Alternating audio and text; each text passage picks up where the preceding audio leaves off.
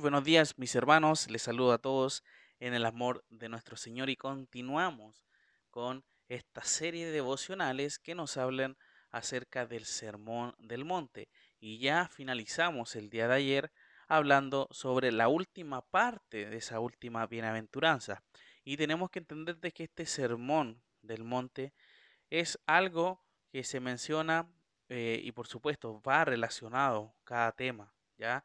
Eh, lo que el Señor quiere mostrar en este sermón, de que somos diferentes, por supuesto, al mundo. Estamos en este mundo, pero no somos del mundo. Y eso es algo que debiésemos entender bien claro, ¿ya? Las bienaventuranzas que hemos estado viendo demuestran una vida, un carácter diferente, por supuesto, que la persona del mundo. Pero vemos acá también, en el versículo 13, que el Señor quiere que marquemos la diferencia, por supuesto. Verso 13 dice lo siguiente, vosotros sois la sal de la tierra, pero si la sal se desvaneciere, ¿con qué será salada? No sirve más para nada, sino para ser echada fuera y hollada por los hombres. Las palabras, mis hermanos de Cristo, van dirigidas a los que se han comprometido con Él como Señor. No es sal de la tierra todo aquel que dice ser cristiano, sino el que sigue de cerca el ejemplo de Cristo y anda como Él anduvo. Esto no tiene efectos benéficos en la sociedad cualquier entidad que se llame iglesia, sino aquella que está bajo el genuino señorío de Cristo y cumple su voluntad. O sea, eso es algo que debemos entender. No cualquiera que dice ser cristiano, no cualquiera que dice somos una iglesia, sino que el que cumple y anda, por supuesto, como Cristo manda en su palabra. Y dice el, texto, vosotros sois la sal de la tierra, pero si la sal se desvaneciere, si la, la sal se volviera sin sabor, insípida, imagínense, ¿de qué sirve la sal si no tiene sabor? De nada, ¿ya? ¿Con qué va a ser salada nuevamente? Con nada, o sea, no, se, no puede ser salada si, si, se, desvaneciere, si eh, pierde su esencia.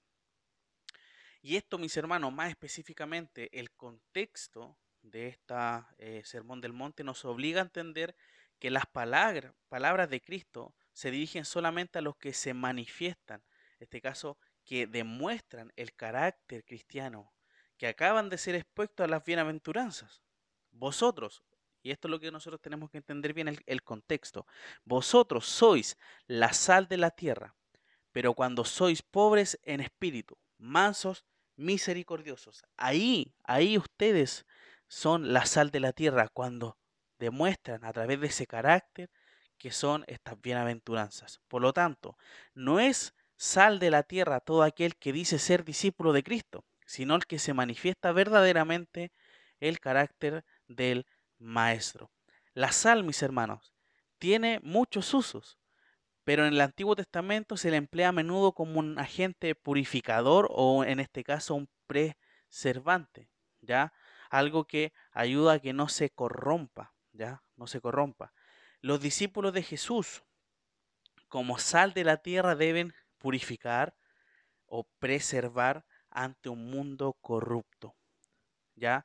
Igualmente, los cristianos de hoy en día, mostrándose como verdaderos cristianos, estaremos combatiendo constantemente la corrupción moral y espiritual. Entonces el Señor nos está diciendo en este versículo, nosotros somos la sal de la tierra. Nosotros no debemos corrompernos con las cosas de este mundo. Nosotros no debemos eh, caer en la situación o, en o los deleites de este mundo, sino que tenemos que ser todo lo contrario, demostrar una purificación, una preservación, que no nos contaminamos con las, cosas que pasan en el mundo. Vivimos en el mundo, pero no lo relacionamos eh, a tal eh, manera de que eh, este, vivamos como una persona del mundo.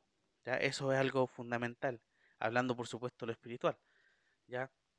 Entonces, eso es lo que el Señor quiere en este día, mis hermanos, que nosotros mostremos la diferencia de que somos hijos de Dios en todo momento, no solamente por redes sociales, no solamente quizás en nuestro trabajo, sino que en todo momento nosotros seamos y demostremos que somos sus hijos, que seamos la diferencia, ¿ya? Porque vemos la, la última parte del versículo. ¿Con qué será salada? ¿Ya? Si se vuelve sin sabor, o sea, si ustedes en realidad son la sal y realmente pierden su esencia y se corrompen, ¿con qué va a ser salada? Con nada, no sirve más para nada, dice, sino para ser echada fuera, o sea, ya, ya no sirve, ya no sirve que seas la diferencia porque te has corrompido con el mundo. Y dice, y hollada por los hombres. La palabra hollada se refiere a pisoteada por los hombres, o sea, algo que ni siquiera vale nada. ¿ya? Entonces eso se convierte en la persona que se deja guiar por los deleites de este mundo y se corrompe. ¿ya? Y es por eso que tenemos que ser como estas personas bienaventuradas, ya que el contexto nos sigue diciendo acerca de estas personas.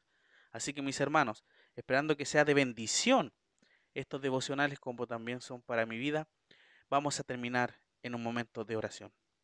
Te agradecemos, Señor, por este tiempo en el que podemos eh, saber y entender de que nosotros somos la sal de la tierra. Ya no estamos eh, guiados, no estamos llamados para que nos mezclemos y seamos como las personas del mundo, sino que seamos diferentes, por supuesto, y marquemos esa diferencia a la luz del Evangelio, que mostremos el Evangelio en nuestra vida, que hablemos de ti a las personas que no te conocen y seamos esta gente purificador, que seamos preservadores, por supuesto, de tu palabra, de lo que tú demandas y quieres para la persona que viva correctamente acá en este mundo.